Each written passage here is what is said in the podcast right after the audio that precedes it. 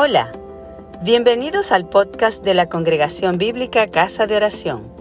Esperamos que disfrutes este mensaje y que sea de bendición. Vamos a leer la palabra del Señor en la carta a los romanos, capítulo 7, versos 1 al 13. Voy a compartir la pantalla para que puedan ver la letra. Romanos 13, Romanos 7, el 1 al 13, leemos en el nombre del Padre, del Hijo y del Espíritu Santo.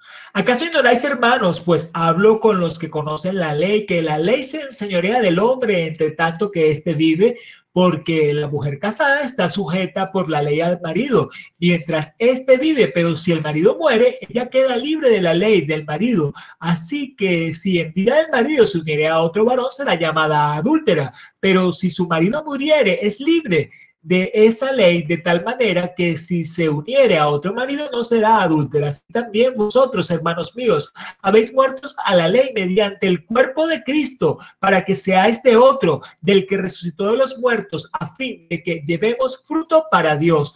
Porque mientras estábamos en la carne, las pasiones pecaminosas que eran por la ley, obraban en nuestros miembros llevando fruto para muerte, pero ahora estamos libres de la ley por haber muerto para aquella en que estábamos sujetos, de modo que sirvamos bajo el régimen nuevo del espíritu y no bajo el régimen de la letra. ¿Qué diremos pues? La ley es pecado en ninguna manera, pero yo no conocía el pecado si no es por la ley, porque tampoco conocía la codicia si la ley no dijera no codiciarás, más el pecado tomando ocasión para el mandamiento produjo en mí toda codicia, porque sin la ley el pecado está muerto.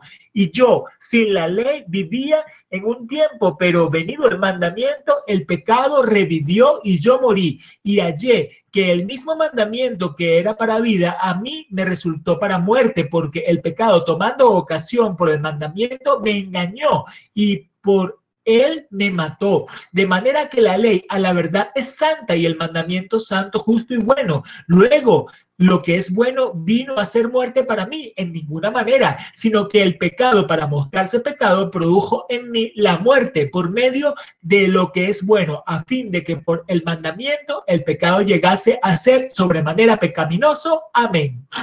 Amén.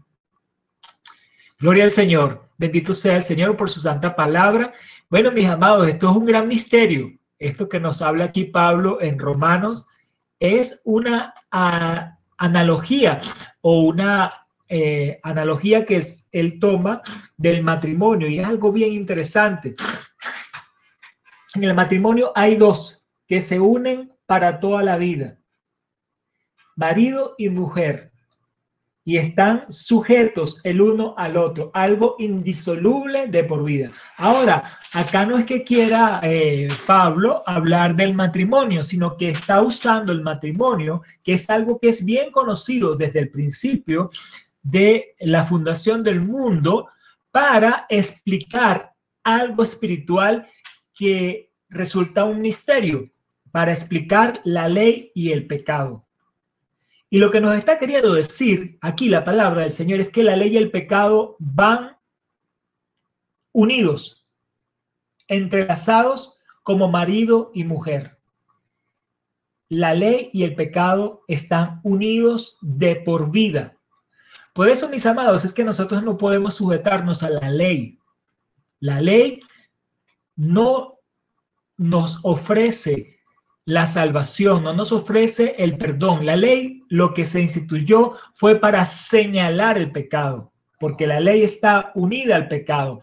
La ley es buena y el pecado es malo, nos lo dice aquí claramente. Entonces no es que la ley lleve a las personas al pecado, sino que la ley le muestra al hombre su pecaminosidad.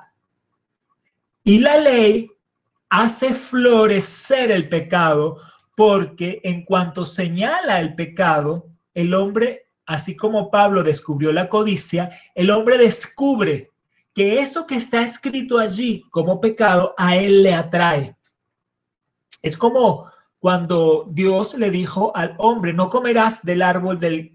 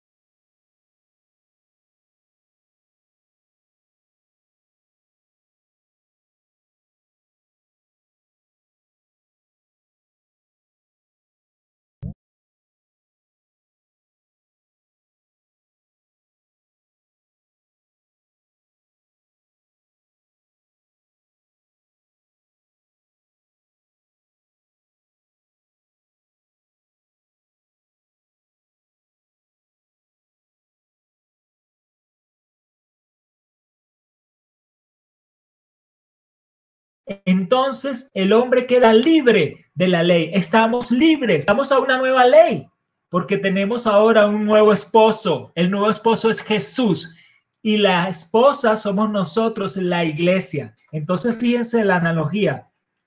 La ley y el pecado.